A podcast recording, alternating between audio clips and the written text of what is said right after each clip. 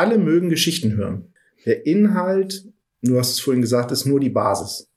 Das heißt, wer auch immer Veränderungen initiieren will, völlig egal, ob es jetzt eine große oder eine kleine ist, muss ich aus meiner Sicht die Frage stellen, wie kriege ich das in eine Geschichte gepackt, damit der, das Gegenüber Lust hat, äh, das zu machen.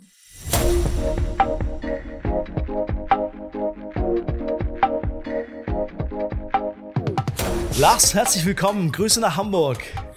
Hallo Theo, moin. Super, dass du dir Zeit nimmst und heute mit dabei bist. Wenn du mal so eine kleine, wenn du einen kleinen Flashback machst. Du warst Anfang der 2000er Jahre bei der Icor als Mitarbeiter angestellt. Ist es richtig? Ja. Hätte 2003 habe ich angefangen. Hätte man 2003 zu dir gesagt, du, gute 20 Jahre später, wirst du die Zukunft bei der ICO verändern, du wirst eine völlig neue Strategie schreiben, du wirst ein, eine völlig neue Form eines Geschäftsmodells entwickeln, was vielleicht die ganze Branche mit verändern wird. Was, was hättest du damals gesagt? Also ich glaube, in der Konsequenz hätte ich nicht, hätte ich es nicht erwartet. Ja, also ähm, ich glaube, ehrgeizig war schon immer und verändern wollte ich auch immer, aber in der Konsequenz, die du formulierst, sicher nicht. Was war der Grund, ihn als Partner und jetzt als Vorstand bei der ICOR einzusteigen? Was hat dich gereizt? Warum in so einen Laden mit damals ähm, knapp 100 Mitarbeitern, ist es richtig? Ja. Also und warum nicht in ein noch größeres Unternehmen gegebenenfalls? Ja, ich habe das mal ausprobiert mit den größeren Unternehmen ähm, und ich habe festgestellt, ich bin dafür nicht geeignet. Ja. Und ich glaube, dass die ganz große Stärke von mittelständischen Unternehmen ist, und ich denke, das kannst du auch erzählen, dass sie, dass der Inhalt immer im Vordergrund stehen kann. Und das war eigentlich auch der Grund, warum ich gesagt habe, ähm, eine, eine größere Unternehmung ist für mich nichts, sondern mir ist wichtig, dass irgendwie immer der Mensch und der Inhalt im Mittelpunkt steht. Und das ist, das war eigentlich der Treiber für die Entscheidung. Du bist Technologie-Experte. Du kannst hervorragend Systeme und Strategien auch in diesem Bereich denken. Ihr arbeitet für sehr, sehr große Firmen, Unternehmen im Bereich Financial Services. Ähm, du hast von jeher obwohl du ja sozusagen von der Technologie kommst, du hast seit jeher in besonderem Maße Wert auf Kommunikation gelegt. Wie kommt das eigentlich? Ich glaube, dass äh, Kommunikation insbesondere heute eigentlich die zentrale Kompetenz ist und die am meist unterschätzten Kompetenz. Und wenn man dann zum Beispiel als Unternehmensführer Strategiekommunikation oder Veränderungsprozesse kommunizieren will und sich in die Do's und Don'ts reinhackt, warum solche Prozesse scheitern, dann stellt man relativ schnell fest, dass völlig unabhängig, welche Quelle man bemüht, immer das Thema gescheiterte Kommunikation von Veränderungsprozessen, nicht verständliche Kommunikation von Strategieprozessen, dass das unter den Top drei der Probleme ist. Naja, und äh, wenn das so ist, dann geht, dann entsteht daraus aus meiner Sicht die Verantwortung, sich darum zu kümmern. Du hast dich gekümmert. Du sagst, Kommunikation ist anspruchsvoll, wenn man sie auf den Punkt bringen will. Und du hast vor einigen Jahren ganz gezielt geschaut, wie können wir für die E-Core unsere Themen buchstäblich auf den Punkt bringen. Und schon damals, glaube ich, auf deinem Radar war das Thema Storytelling. Stimmt es? Das ist völlig korrekt. Also ich habe mich ähm, lange damit beschäftigt, wie gelingt es oder relativ früh damit beschäftigt, wie gelingt es, ähm, die ersten 30 Sekunden eines Gesprächs oder eines Vortrags zu überleben. Denn aus meiner Sicht ist es so, das kennt glaube ich jeder, wenn es in den ersten Sekunden nicht spannend ist, dann seppt man weg. Es gibt einfach zu viele Informationsquellen und Möglichkeiten und gelingt es nicht, die ersten sieben bis 30 Sekunden spannend zu gestalten, so dass das Auditorium oder die Zuhörer irgendwie Freude daran haben, dran zu bleiben, dann ist es halt gelaufen. Denn danach kann die Story und die Botschaft noch so gut sein, die sind einfach nicht mehr da. Und deswegen war aus meiner Sicht äh, der erste Schritt, eben genau dieses Fesselnde hinzubekommen. Und äh, da bin ich eben auf Joseph Campbell gestoßen und, und äh, beziehungsweise auf das Thema Storytelling. Und habe es ausprobiert und es ist tatsächlich so, dass das funktioniert, ja gibt wunderbare Studien dazu, die sagen, die ersten Sekunden entscheiden darüber, ob ich einer anderen Person Vertrauen und Autorität oder Kompetenz zumute. Genau was du sagst, für den ersten Eindruck gibt es keine zweite Chance. Ähm, wenn es um Storytelling geht, sagen jetzt viele, ja, es braucht ein Narrativ. Ähm, fast inflationär, auch äh, in Zeitungen, Medien heute verwendet. Was verstehst du unter einem Narrativ? Ja, als ich das, das Wort erstmal gehört habe, musste ich trotz meiner Ausbildung in Latein und Griechisch erstmal nochmal eine Runde zurückgoogeln. Ähm, ich glaube, es ist, es ist, also für mich ist das eine Übersetzung von Geschichte. Ein Stückchen weit eine Leitplanke zu formulieren für die eigene Botschaft durch diesen Informationswirrwarr der ja heute auch geprägt ist durch eine Vermischung von Wahrheiten und Neudeutsch Fake News. Und wenn man möchte, dass man dort eine gewisse, eine gewisse Handlungsfähigkeit bekommt, dann braucht es aus meiner Sicht eben Geschichten, die dazu führen, dass eben diese Ankopplung in den ersten Sekunden passiert und als zweites auch die Botschaft abgespeichert wird die man, die man senden will. Interessant, weil äh, unser Gehirn für Geschichten gebaut, konstruiert, optimiert ist. Seit Jahrtausenden ticken wir Menschen auf Geschichten und eben nicht auf abstrakte Informationen. Auch spannende Studien, die es dazu gibt. Jetzt hast du ganz gezielt, ganz bewusst ähm, vor einigen Jahren gesagt, wir, wir wollen, brauchen für die Identität, auch in gewisser Weise für die Positionierung ähm, von uns als E-Core, und das beginnt mit uns innen, ja, mit unseren Leuten, mit unserem Team, mit unserer Mannschaft. Wir brauchen dafür eigentlich auch eine Geschichte. Wie, ja. wie kam es dazu und welche Erfahrungen hast du mit der Geschichte gemacht? Äh, in den Veranstaltungen, auf denen ich dann auf dem Podium stand oder in den kleineren Veranstaltungen, in denen ich dann irgendwie Wortbeiträge hatte, hat dieses Storytelling im Kleinen wunderbar funktioniert. Sodass ich mich gefragt habe, ist das nicht vielleicht auch ein, eine Mechanik, die funktioniert, wenn man größere Veränderungsprozesse in, initiieren möchte? Ehrlicherweise habe ich mir das nicht gefragt, sondern habe gedacht, wenn das im Kleinen funktioniert, dann muss das doch eigentlich auch im Großen gehen. Mhm. Und da ähm, wir ja in einem sehr abstrakten, in einem sehr abstrakten Umfeld unterwegs sind und die Botschaften die wir haben, auch sehr abstrakt sind. Ja, also bei uns in der, in der Strategie stehen Worte wie Plattformintegration. Das ist ja als solches schon ein schwieriges Wort. Ähm, habe ich mich gefragt, wie gelingt es, dass diese Botschaften abgespeichert werden. Und diese, der Abspeicherprozess im Gehirn, ne, du hast gesagt, das ist seit vielen tausend Jahren so. Ja, ich weiß gar nicht, wann die Menschen damit angefangen haben. Der hat immer was damit zu tun, dass man Emotionen erzeugt. Also es wird nur gespeichert, was emotionalisiert. Wenn die Leute dir zuhören, da brauchst du eben eine Geschichte, die sie interessieren. In unserem ersten Projekt gemeinsam, wo es um diese Identität und die Positionierung ging und tatsächlich die Aufgabenstellung äh, war, wie kann man das jetzt in eine Bildwelt überführen? Wie kann man daraus eine Geschichte machen, die erstens die Leute verstehen, begreifen, unser Mantra, gell, die 3b, begreife ich das, betrifft mich das, berührt mich das, also Frage von Klarheit, Relevanz und Emotion, genauso wie du sagst. Jetzt kann man ja aus Unternehmenssicht, gerade wenn man vielleicht auch ähm, aus einem Digital- oder Technologieunternehmen kommt, kann man sofort doch die Befürchtung äh, vielleicht sagen, ach du liebe Zeit, da kommt jetzt jemand von außen und dann geht's um eine Geschichte. Ähm, wie reagieren die Leute drauf? Ist es nicht wahnsinnig kompliziert? Sagen die vielleicht dann nicht? Das muss alles nochmal von null weg aufgeknüpft werden und die Hände, äh, die, die Leute bei uns äh, schlagen die Hände beim Kopf zusammen. Da gibt's ja ganz viele Befürchtungen, dass das irgendwie völlig abgehoben und eigentlich mit dem Geschäft nichts zu tun hat. Wie ging's denn euch da, auch mit euren Mitarbeitenden?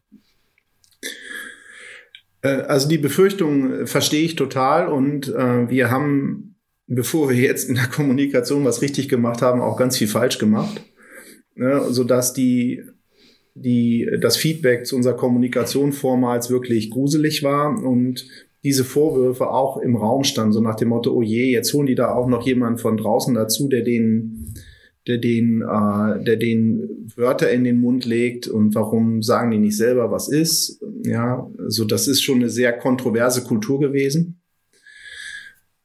Ich bin mir aber sicher gewesen, damals schon und bin es auch heute noch, dass Kommunikation, also die Fähigkeit, Kommunikation zu gestalten, eben eine Kompetenz ist. Und wenn durch die Historie, die wir hatten, eins klar war, dann dass das nicht unsere war. Ja. und die, deswegen ist es einfach wichtig, ne, sich einen Trainer oder einen, einen Berater dazu zu holen, der einem dann ein Stückchen weit den Weg begleitet. Und ähm, ich, ich gebe zu, dass, dass ich am Anfang auch bei der einen oder anderen Sache gedacht habe, boah, muss man das so machen? Im Ergebnis ist es aber so gewesen, dass die Leute danach dieser Strategiekommunikation und auf uns zugekommen sind in der Breite, also natürlich nicht jeder, aber eine signifikante Zahl und gesagt haben, ab jetzt bereitet das bitte immer so vor. Ja. Und das war dann in, in der Organisation, in der ich bin, ja, der Ritterschlag, denn das hatte es bis dahin noch nie gegeben. Und tatsächlich bereiten wir es auch seitdem immer so vor, ähm, weil, weil es einfach den Unterschied macht und weil eben alle sich dann wohlfühlen. Einerseits die Informationsempfänger und andererseits auch die Informationsgeber. Du sagst, es braucht äh, gegebenenfalls Beraterinnen, einen Berater. Jetzt gibt es im Bereich auch von Storytelling sehr, sehr viele Berater. Ähm, die Unternehmen sagen, dass dieses Thema wichtig ist und ihnen auch sagen, ähm, genau, dass es entscheidend wäre, es auf die Straße zu bringen. Es kommt aber nicht auf die Straße. Wie nimmst du das, wie nimmst du diesen Gap wahr?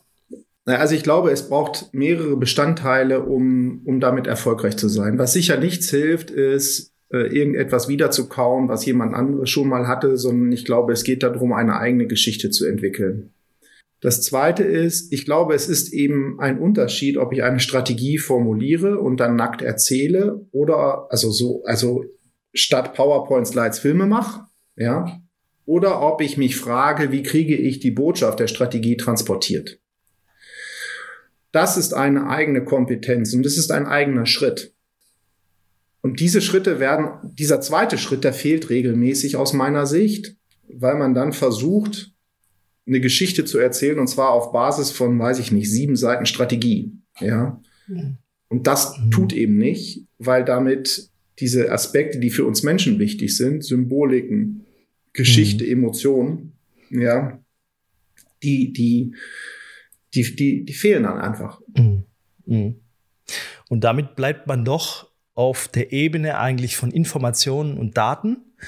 Genau. Und die sind total wichtig. Also Informationen ja. sind essentiell wichtig. Auch wir sagen gerne, Informationen können ähm, begründen, aber sie können eben nicht begeistern, sind wunderbar als Fundament um beispielsweise auch gerade, wenn es um innovative Geschäftsmodelle geht oder Dinge, die eben noch nicht da sind oder Punkte, wo wir hinwollen, uns aber noch nicht befinden, das muss ja erläutert, erklärt, plausibel gemacht werden. Dafür sind Informationen und Fakten enorm entscheidend, aber sie enthalten eben nicht den emotionalen Teil, der für jede Geschichte ganz wesentlich ist. Und um Menschen mitzunehmen, muss es, muss es eine emotionale Erzählung geben, die ein Versprechen beinhaltet, was Menschen mitnimmt, emotional berührt, wo sie sagen, darin kann ich Sinn erkennen, da kann ich ein Teil äh, davon sein oder will ich ein Teil davon sein, weil es meine Werthaltung mitspiegelt. Äh, das ist hochinteressant. Heißt, es ist an vielen Stellen das Thema Storytelling ähm, auf der Agenda, es ist klar, aber es landet nicht in der Praxis, weil man sich zu stark aus deiner Sicht ähm, konzentriert und fokussiert auf Produkt, auf Technologie. Das ist meine Strategie, die steht so geschrieben und die muss ich doch jetzt so als Elefant in den Kühlschrank drücken. Diese Fakten, ne, die haben wir mit euch ja dann in der, in der, ersten, in der ersten Präsentation so oft wiederholt, dass sie mir aus den Ohren rausgekommen sind. Ja, aber dann ist es richtig. Und tatsächlich war das Feedback, dass man auch nur diese eine Botschaft senden kann. Also es sind eben nicht mhm. drei, es sind eben nicht fünf, es ist eben eine. Und der, die, der Türöffner, ja, sind dann diese Emotionen gewesen. Und der Türöffner war eben, wenn man, dass man eben nicht versucht, den Kühlschrank vollzuräumen, um in deinem Bild zu bleiben mit einem Großeinkauf, sondern man stellte mhm. eine Flasche Milch rein. Und ähm, das hat dann auch funktioniert. Der zweite Teil neben der Emotion ist aus meiner Sicht, dass ganz, ganz wichtig für eine entsprechende Kommunikation Authentizität ist. Das heißt, mhm. es, man muss, um in, auch in dem Bild zu bleiben, die Flasche Milch selber in den Kühlschrank stellen. Diese Kommunikation ist nicht delegierbar. Denn das ist ja dann wiederum die Erwartungshaltung, dass da jemand steht, dem man auch glaubt und wo man eben auch selber Lust hat, in die Bewegung zu kommen. Ganz entscheidende Punkte. Vielleicht so zusammengefasst. Es braucht diese zwei Elemente. Das erste Element ist tatsächlich dein auf den Punkt kommen. Ähm, es braucht nicht 24 Botschaften, sondern eine. Es ist Aufgabe von Führung für Klarheit zu sorgen. Es gibt immer eine Hauptbotschaft oder Zentralbotschaft, unter denen andere Felder subsumiert werden können. Also dieses eine Element von klarer Botschaft und die, glaube ich, tatsächlich kann, kann, muss gefunden, äh, identifiziert und auf den Punkt formuliert werden. Und diesen zweiten Punkt, Authentizität, da geht es um die Entfaltung. Ja, die Führungskraft, Menschenverantwortung äh, nimmt diese Botschaft und füllt sie persönlich, entfaltet sie persönlich in der Art und Weise, äh, genau, die auch für ihn stimmig ist. Trifft es das, diese beiden Komponenten aus deiner Sicht? Ja, ja, exakt. Ne? Und ich glaube, da wird eben zu früh zu viel delegiert und ähm, es wird eben zu viel versucht zu transportieren und ähm, dann geht's halt schief, ja. ja. Wir waren genau an diesem Punkt, dass wir äh, gemeinsam tatsächlich für die E-Core AG dieses Selbstverständnis, wer sind wir eigentlich? Äh, wie verstehen wir uns? Äh, was treibt uns an? Was macht uns aus? Was macht uns vielleicht einzigartig tatsächlich in die Geschichte äh, überführt haben, das auch visualisiert haben? Du sagst, äh, die Rückmeldung der Mitarbeitenden war, oh, ab jetzt bitte immer so. ähm, Ihr seid da aber nicht stehen geblieben, sondern ihr seid du und vor allem du bist buchstäblich nochmal einen ganz, ganz, ganz wesentlichen Schritt weitergegangen. Jetzt hast du eine Strategie für die E-Core entwickelt, die für euch auch eine neue Form des Geschäftsmodells bedeutet, die sehr innovativ und ambitioniert auch für eure Branche ist, in der ihr euch befindet. Wann und wie hat die sich eigentlich in deinem Kopf zusammengesetzt? Ja, also das ist ein Prozess gewesen, der ist über eine längere Zeit gelaufen. Also der Ursprung war, muss man sagen, wir hatten ähm, so 2014, 2015 eine etwas größere Krise und ein paar Jahre später war klar und, und dass dieser Krisenmodus nicht mehr passt. Und tatsächlich war es, das Problem war die Strategie selbst. Und dann war, äh, war einfach die Frage, wie sieht eigentlich die, die Marktausrichtung für in, in fünf Jahren aus? Was, was wird erfolgreich sein? Ähm, was können wir von den Fähigkeiten, die wir heute haben, mitnehmen? Was müssen wir noch dazu lernen? Und das Haupt, die, die Hauptfragestellung war dabei immer, ähm, wie wirkt sich dieses Buzzword Digitalisierung darauf aus? Das war, ist ja ein sehr abstrakter Begriff. Und ich glaube, vielen ist noch gar nicht klar, dass das eigentlich bedeutet, dass es ja um eine Verlagerung von Dienstleistungen geht oder eine Abschaffung von Dienstleistungen geht. Und das ist natürlich für jemanden, dessen Geschäft hauptsächlich Dienstleistung ist, aus meiner Sicht schon strategierelevant. Also ähm, ich und ich glaube, dass eben vielen diese bewusste Auseinandersetzung mit der eigenen Marktposition und mit der Frage, was will der Kunde morgen, dass denen das schon gelingt, dass vielleicht der eine oder andere nicht ehrlich genug zu sich selber ist, aber das sind dann eher Chancen wie für Unternehmen wie uns. Und dass dann der dritte Teil eben aber ist, dass man das eben dann auch so kommunizieren muss, dass es irgendwie dann zu Taten führt. Denn die nackte Formulierung einer Strategie ist ja nutzlos, sondern es muss ja dann in die Tat gehen. Aber das ist ja jetzt aus Kommunikationssicht sozusagen der anspruchsvollste Fall überhaupt, weil wir reden jetzt von einem Szenario, wir reden von einer Zukunft, von einem Geschäftsmodell, was per se neu sein muss. Es ist definitiv unbekanntes Terrain. Es bedeutet Unsicherheit. Ähm, ich, genau, es ist auch wahrscheinlich von der Formulierung auch erstmal abstrakt. Ich habe es in meinem Kopf. So. Und die natürliche Reaktion auf dieses völlig unbekannte Terrain Du sagst, wenn man zusätzlich jetzt noch aus einer Krise kommt, die, die natürliche Reaktion der Menschen, die es aber jetzt zwingend wichtig mitzunehmen gilt, ist doch eigentlich ganz natürlich Ablehnung, oder? Oder Unsicherheit ja. oder Fragezeichen, Sorgen. Wie hast du das geschafft? Ähm, es gibt diesen Satz, ich finde ihn total bescheuert, aber er ist leider wahr. Äh, der, das, das einzige Beständige ist die Veränderung. Ja. Ich glaube, dass man Unternehmen äh, in die Bewegung kommen, bekommen muss, um damit, um mit diesen Veränderungen mithalten zu können. Das mhm. bedeutet ja für jeden Einzelnen einen Schritt aus der Komfortzone. Das heißt, mhm. das, was ich erreichen muss, ist Bewegung und die Fra und mhm. nicht nur Bewegung irgendwo hin, sondern auch noch Bewegung aus der individuellen Komfortzone heraus. Mhm. Und das Einzige, was dort hilft, ist einen, eine, ein attraktives Ziel.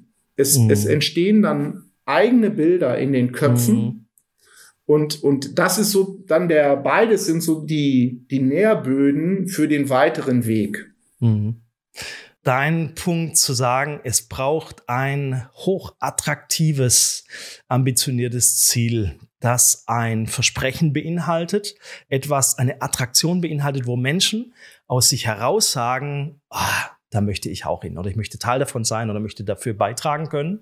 Und der eine sagt, wenn wir davon nur 80 oder 90 Prozent erreichen, super. Und der andere darüber hinaus. Aber es entsteht automatisch sofort es entsteht Spannung und Bewegung, weil Menschen etwas äh, sehen, das außerhalb dessen liegt ähm, und größer ist als nur jetzt das Thema Effizienz oder Wachstum oder Umsatzsteigerung. Nee, sondern es ist ein, ein attraktives Bild auch für jeden Einzelnen, für jede Einzelne. Hoch, hoch spannend. Und genau das hast du getan, gell? Raus ja. aus deinem Kopf in den Sparring. Äh, und wir gemeinsam einfach nochmal Dinge strukturiert haben, ähm, in, wirklich Kernbotschaften wieder identifiziert und sie wieder tatsächlich in eine zusammenhängende Erzählung gebracht haben, wieder in eine Geschichte ja. gebracht haben und ja. mit dieser Geschichte stößt du auf Resonanz. Du nimmst Mitarbeitende mit, du hast äh, Investoren äh, nicht nur interessiert, äh, sondern äh, so so so infiziert, dass sie äh, Teil äh, eurer Reise geworden sind. Und ihr seid ständig äh, in der Herausforderung, ja neue Mitarbeitende auch zu gewinnen äh, und die die weil ihr weil ihr neue Ressourcen auch an Bord holt. Und ihr macht das mit diesem Storytelling. Kann man das sagen? Das kann man sagen. Und tatsächlich hast du gerade einen Punkt gesagt, der, glaube ich, wichtig ist. Es entsteht Resonanzraum. Und das ermöglicht es dir auch selber anschlussfähig zu sein äh, in der eigenen Organisation.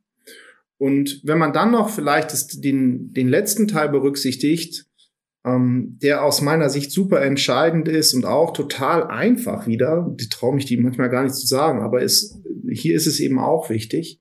Wir differenzieren nicht mehr nach Kommunikation nach außen oder innen, sondern wir sagen, was ist, und zwar nach außen und nach innen, mhm. Weil das dann so viel einfacher ist und so viel konsistenter ist, wenn man immer die Wahrheit sagt, als wenn man versucht, irgendetwas darzustellen, von dem Kunden, Mitbewerber, Mitarbeiter, Bewerber, Investoren, ja, wo eigentlich alle wissen, ja, ah, kannst du schon irgendwie 20 Prozent von abziehen, ist sowieso nicht so. Mhm. Wenn du immer sagst, was ist, ja, tritt irgendwann auch dieser Prozess ein, dass alle sagen, ja, so ist es halt. Ne? Das ist dann wieder einfacher. Das heißt, eigentlich bin ich nur faul, kann man sagen. Ja, das passt eigentlich sehr gut, äh, weil unser Gehirn ist auch faul. Wir sind auf Geschichten optimiert. Wir wollen nicht so viel Kalorien verbrauchen und wenn wir mit abstrakten Informationen konfrontiert werden, dann schalten wir deswegen ab, weil wir faul sind, nicht so viele Kalorien verbrauchen wollen. Im Gegensatz zu Storytelling. Ähm, wenn ich eine Geschichte höre, kann ich gar nicht anders als zuhören und ich verbrauche noch wenig Kalorien dabei. Sensationell. Für dich ist Storytelling ganz klar ein strategisches Werkzeug. Wenn es jetzt eine Person gibt, die genau in der gleichen Situation ist wie du und die auch eigentlich ähm, dem Team, dem Unternehmen äh, sagen muss, äh, und übrigens, morgen machen wir was anderes.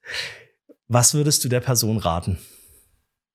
Naja, also das ist natürlich ein komplexer Prozess und es gibt da keine einfache Antwort drauf. Ne? Ähm, als gelernter BWLer muss ich sagen, es kommt drauf an. Die Bedeutung dafür zu sorgen, dass die Botschaft funktioniert, ist tatsächlich unglaublich hoch. Und das geht eben nur aus meiner Sicht über das Erzeugen von Emotionen. Und das geht nur über ein virtuelles Setzen an ein Feuer, wie in der Steinzeit, und das Erzählen mhm. von Geschichten. Weil nur diese Stellen, diese ganz alten Verhaltensweisen, die wir alle haben, ja, aktivieren und weil das alle mögen. Ne? Alle mögen Geschichten hören. Der Inhalt, du hast es vorhin gesagt, ist nur die Basis. Das heißt, wer auch immer Veränderungen initiieren will, völlig egal, ob es jetzt eine große oder eine kleine ist, ja, muss ich aus meiner Sicht die Frage stellen, wie kriege ich das in eine Geschichte gepackt, damit der, das Gegenüber Lust hat, äh, das zu machen. Spannend. Und da tut's gut, eben da nicht nur bei sich selber zu bleiben, sondern da den Raum nochmal zu öffnen, mit frischem ja. Wind auch noch jemand ja. von außen nochmal drauf schauen zu lassen. Aus meiner Sicht, ne, ich, ähm, ich glaube, man, man ist selber eben immer bei aller Reflexion, die möglich ist, man ist immer in den eigenen Mechaniken verhaftet. Da, äh, also glaube ich, das geht alleine nicht. Hm. Ja, bin ich mir ziemlich sicher. Und dafür braucht es eben auch äh, Vertrauen. Äh, und ähm, bei euch macht Aber dafür gibt es ja auch Leute wie euch. Ja. dafür, bei euch macht ganz besonders viel Spaß, äh, Sparring und äh, den Impuls geben zu dürfen. Wirklich, wir biegen in die Schlussgerade ein, Lars. Äh, du kriegst von mir noch äh, vier kurze Fragen mit äh, drei Punkten, die du einfach äh, vervollständigen äh, kannst. Frage Nummer eins, ein Fehler, den wir als Firma gemacht haben und für den ich trotzdem dankbar bin, ist es gibt bei uns so eine, eine, eine intellektuelle Arroganz und die führt regelmäßig oder manchmal in, in größeren, schwierigen Situationen dazu, dass wir glauben, dass wir etwas besser wissen als der Kunde. Und das, das ist immer, wenn das passiert, ist das bei mir immer der Radar, der dann anschlägt und sagt, ähm, hoppla, Vorsicht an der Bahnsteigkante, ja, ähm, bitte lass uns noch mal mit dem Kunden in den Austausch gehen und lass uns ihn fragen und lass uns nicht glauben, dass wir besser wissen, was er will, als er selbst. Gern mal einen Tag tauschen würde ich mit. Also ich bin, also eigentlich mit niemandem ist, äh, ich finde es super, ja, ähm, so wie es ist. Ähm, äh, ich ich würde nicht tauschen. Im Moment, alles, was ich sagen würde, wäre gelogen, ja. Eines der wichtigsten Begegnungen für unsere geschäftliche Entwicklung war? Relativ früh. Äh, ich habe irgendwann an der Universität einen Professor kennengelernt. Ich habe studiert zu Zeiten des Shareholder Values, als alles diesem Shareholder Value untergeordnet wurde. Und dort war ich in einer Strategie- und Entscheidungsfindungsvorlesung. Und dort habe ich ein Konzept kennengelernt, 7S heißt das, von Peters Waterman. Und das war das erste Mal und das einzige Mal, dass jemand untersucht hatte und zu einem Ergebnis gekommen war, dass für langfristig erfolgreiche Unternehmen nicht die harten Faktoren entscheidend sind, also wie Zahlen oder Systeme oder Strukturen, sondern die weichen, ja, wie die, mhm. die Fähigkeiten der Menschen, die Kultur, die Menschen selbst, ja. Das war das erste Mal und das einzige Mal, und tatsächlich ähm, bin ich davon zutiefst überzeugt und kann inzwischen auch beweisen, dass es so ist. Und tatsächlich ist das so ein Stückchen weit auch inzwischen DNA von Ecor. Und ähm, das war sicherlich sehr, sehr prägend. Die Investition in Sachen Marketing, die sich überhaupt nicht gelohnt hat, ist bei uns. Äh, wir haben einmal mit sehr viel Geld, also für ein kleines Unternehmen sehr viel Geld, für eine völlig losgelöste Markenstrategie Geld ausgegeben, äh, die, die, also das hätte ich lieber irgendwie selber, weiß ich nicht, spenden können. Puh, ja, würde ich nicht nochmal machen. Also, boah, das war teuer. Tut jetzt noch weh, wenn ich darüber reden muss. Ja? Lars, vielen Dank. Zum Schluss, was, was mich äh, in der Begegnung mit dir über die Zeit hinweg äh, immer begeistert hat, und bis heute tut, sind so ein bisschen drei Dinge. Das erste, ich habe mit dir kennengelernt, jemand, der wirklich ähm, technologisch innovativ denken kann. Du kennst diesen Apollo 13 Film, oder? Ähm, ja. Wo das Ding schief geht, so. Und für mich ist es eigentlich ein Bild von Kreativität, weil es um die Elemente geht, die auf dem Tisch liegen. Der Sauerstoff ist weg und in Houston müssen dann aus den unterschiedlichen Elementen, äh, die die Astronauten an Bord haben, ein Weg gefunden werden, wie man jetzt einen Filter baut, ähm, wo, wo Sauerstoff äh, irgendwie produziert werden kann. Und für mich bist du genauso jemand, der Systeme, Prozesse, Dinge wirklich im Kopf zusammensetzen kann, weil er wahnsinnig viel weiß und viel gelesen hat und daraus tatsächlich Zukunftsbilder bauen kann. Das finde ich sehr faszinierend bei dir. Und du bleibst aber nicht dabei stehen. Um Menschen mitzunehmen, brauche ich eine Geschichte, die die Leute in, auf eine Reise und in eine Welt äh, mitnimmt, die über das hinausführt, was sie kennen. Und ich glaube, dass dir das nicht nur deshalb gelingt, weil du ein, eine Antenne für Storytelling hast, sondern du hast es vorher selber gesagt, auch mit dem Begriff von Authentizität. Es hat wesentlich mit dir auch als Persönlichkeit zu tun. Ich glaube, das sind überzeugt dafür, ähm, äh, die, die Kommunikation äh, ist nicht delegierbar, sondern es hängt ganz wesentlich mit an der Führungskraft und Menschen spüren ganz genau, das, was mir da erzählt wird, ist das echt, ist das stimmig, ist die Person da selber committed äh, in dieser Geschichte. Und für mich, wunderschönes Zitat von Jim Collins, das ich gelegen, gelesen habe, heißt, der X-Faktor, der the X factor of leadership is not personality, it's humility. Es geht nicht nur um Persönlichkeit, es geht um Menschlichkeit. Ich glaube, dass es dir gelingt, auch Menschen mitzunehmen, weil sie spüren, der Lars, ja, ist Mensch. Und deswegen das dritte, was ich von dir gelernt habe, wunderschön, du hast es mal, glaube ich, beiläufig in so einem Telefonat mal fallen lassen und so einfach und doch so kraftvoll. Er sagt, weißt du, Theo, am Ende des Tages wird es immer so sein, dass Geschäfte zwischen zwei Menschen abgeschlossen werden. Es geht um die Frage von Emotional, Emotionalität und von Werthaltung. Und ähm, das wird sich nicht ändern. Und die Frage ist, was braucht es da dafür, dass da in dieser Beziehung etwas wächst, dass da das Vertrauen ist. Ganz einfach, aber unglaublich stark. Und für mich bist du jemand, der das ganz wesentlich mit auch auszeichnet. Und ich äh, freue mich, äh, mit dir unterwegs sein zu dürfen und ich freue mich sehr. Mein Leben wäre ärmer, hätte ich dich nicht kennengelernt. Lars, vielen Dank. Jetzt werde ich ganz rot. Ja. vielen, vielen, vielen Dank für das Gespräch. Ich wünsche dir für dich und für die Reise, die ihr mit eCore vorhabt, äh, wünsche euch alles, alles Gute und bin gespannt, wann wir den nächsten Podcast machen und du erzählen kannst, wir sind am Ziel. Oha. Ganz lieben Dank. V vielen Dank für die Einladung. Ganz lieben Dank, dass ich hier sein durfte. Tausend Dank. Lieber Lars, nimm herzlich Grüße mit ans ganze Team. Grüße. Mach's gut, Theo. Bis dann. Ciao.